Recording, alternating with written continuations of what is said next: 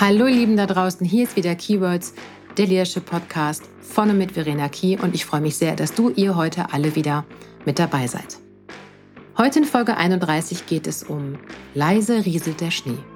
Reine Anwesenheit bei Seminaren, Workshops und Co. macht noch keine bessere Führungskraft aus dir.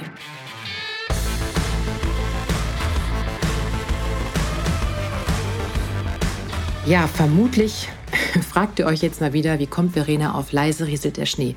Und wenn ihr mich schon längere Zeit hört, dann wisst ihr, dass ich gerne in Metaphern spreche und irgendwie kam mir zu dem, was es heute geht, genau das in den Sinn. Vielleicht, aber nur vielleicht ist diese Folge auch eine, in der ich mir wenig Luft verschaffen möchte. Weil es mich wirklich nervt, welche Einstellung so mancher Teilnehmer oder Teilnehmerin in Seminaren, Workshops und Co. an den Tag legen. Im Coaching passiert das übrigens auch, nur weniger als in den anderen Formaten. Warum also heißt diese Folge Leise rieselt der Schnee, sage ich euch. So wie der Schnee leise rieselt, kommen mir oft Teilnehmende von Seminaren und Co. vor. Sie lassen sich berieseln und wie ein Schneehaufen türmen sich im besten Fall Methoden und fachliches Wissen auf.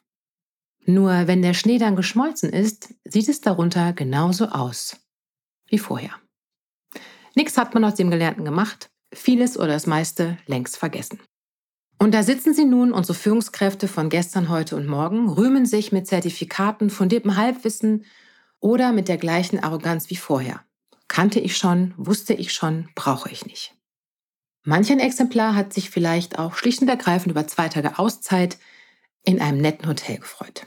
Auch möglich, aber auch nicht besser vom Ergebnis her. Tja, noch besser ist allerdings, wenn man das bunte Treiben so mancher Workshops beobachtet. Da fallen Sätze wie, ach, das haben wir schon so oft gemacht in den letzten Jahren. Oder das ist ja nichts Neues, ein alter Hut, dich gefolgt von, ach komm, ich weiß doch, was zu tun ist. Wisst ihr, jedes Mal, wenn ich so etwas höre, frage ich mich, warum wendet man dann das Gelernte, was man ja schon alles kann und schon so oft gehört hat und so ein alter Hut ist, nicht einfach mal an? Einfach mal ins Tun kommen, statt rumzuschwafeln. Wäre doch eine wunderbare, schöne Alternative. Denn sind wir doch mal ehrlich. In den meisten Fällen verpuffen Weiterbildung so schnell wie ein Zisselmännchen ein Silvester, sobald die teilnehmenden Führungskräfte wieder in ihrem Zentrum des Wahnsinns angekommen sind. Gründe dafür gibt es viele.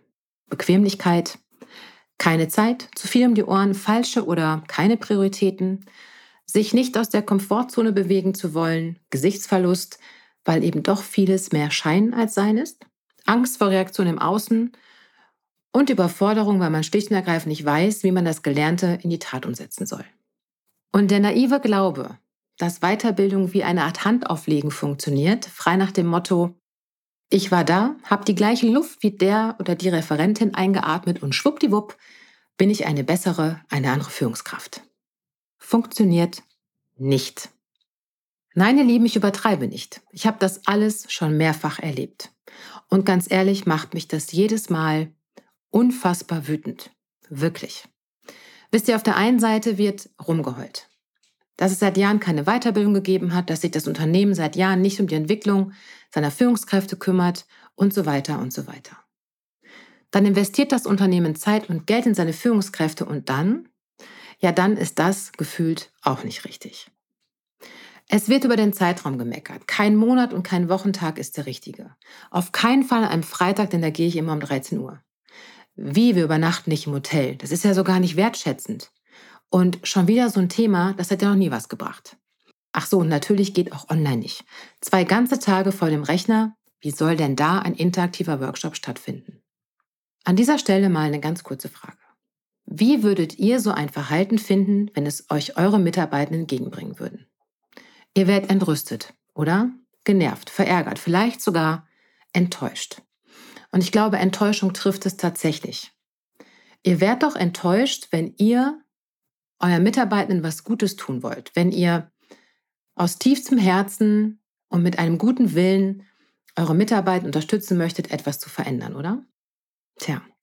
Und dann gibt es auch noch weitere Dinge dazu zu sagen.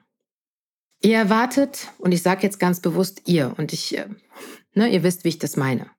Aber Fakt ist, ihr erwartet Wertschätzung und Respekt. Ständig. Jeden Tag. Und ich weiß auch, ihr bekommt davon oft viel zu wenig. Das verstehe ich.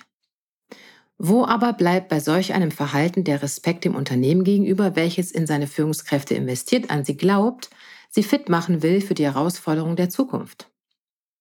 Und der zweite Punkt ist, der Mensch, der für euch ein Seminar, ein Workshop oder was auch immer konzipiert und zusammenstellt, hat Zeit, Arbeit, Herzblut und Freude dort reingesteckt.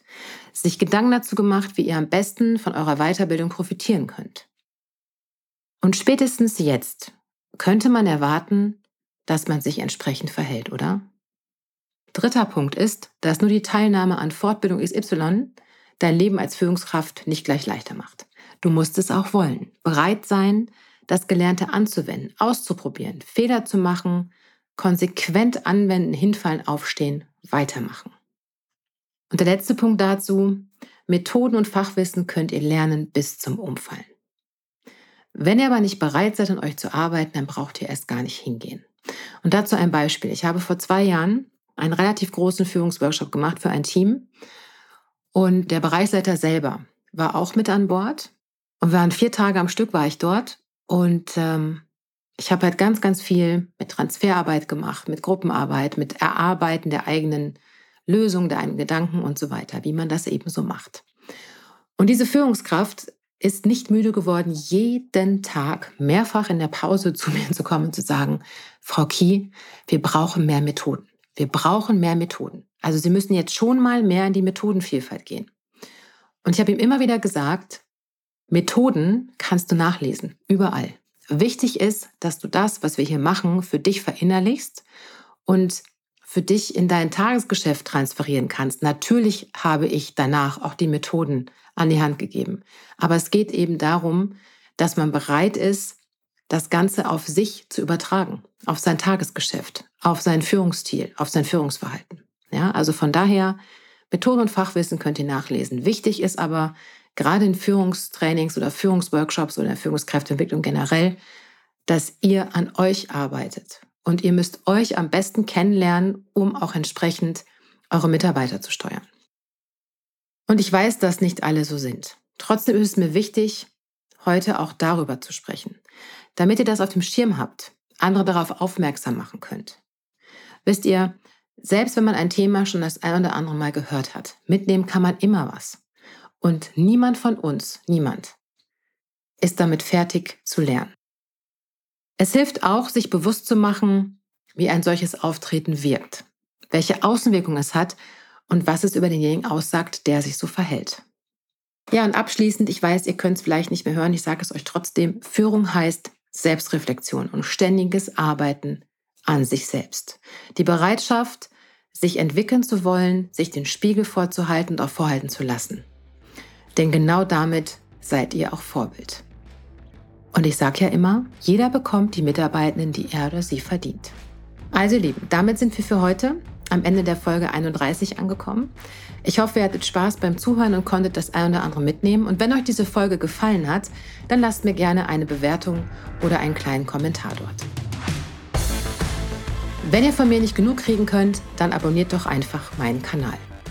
Für den Austausch mit mir schreibt mir gerne eine Mail an hello at verena-key.de oder besucht meine Website unter www.verena-key.de. Und natürlich gibt es immer die Möglichkeit, auf Social Media mit mir in Kontakt zu treten. Also passt gut auf euch auf, habt eine gute Zeit und bis ganz bald, eure Verena.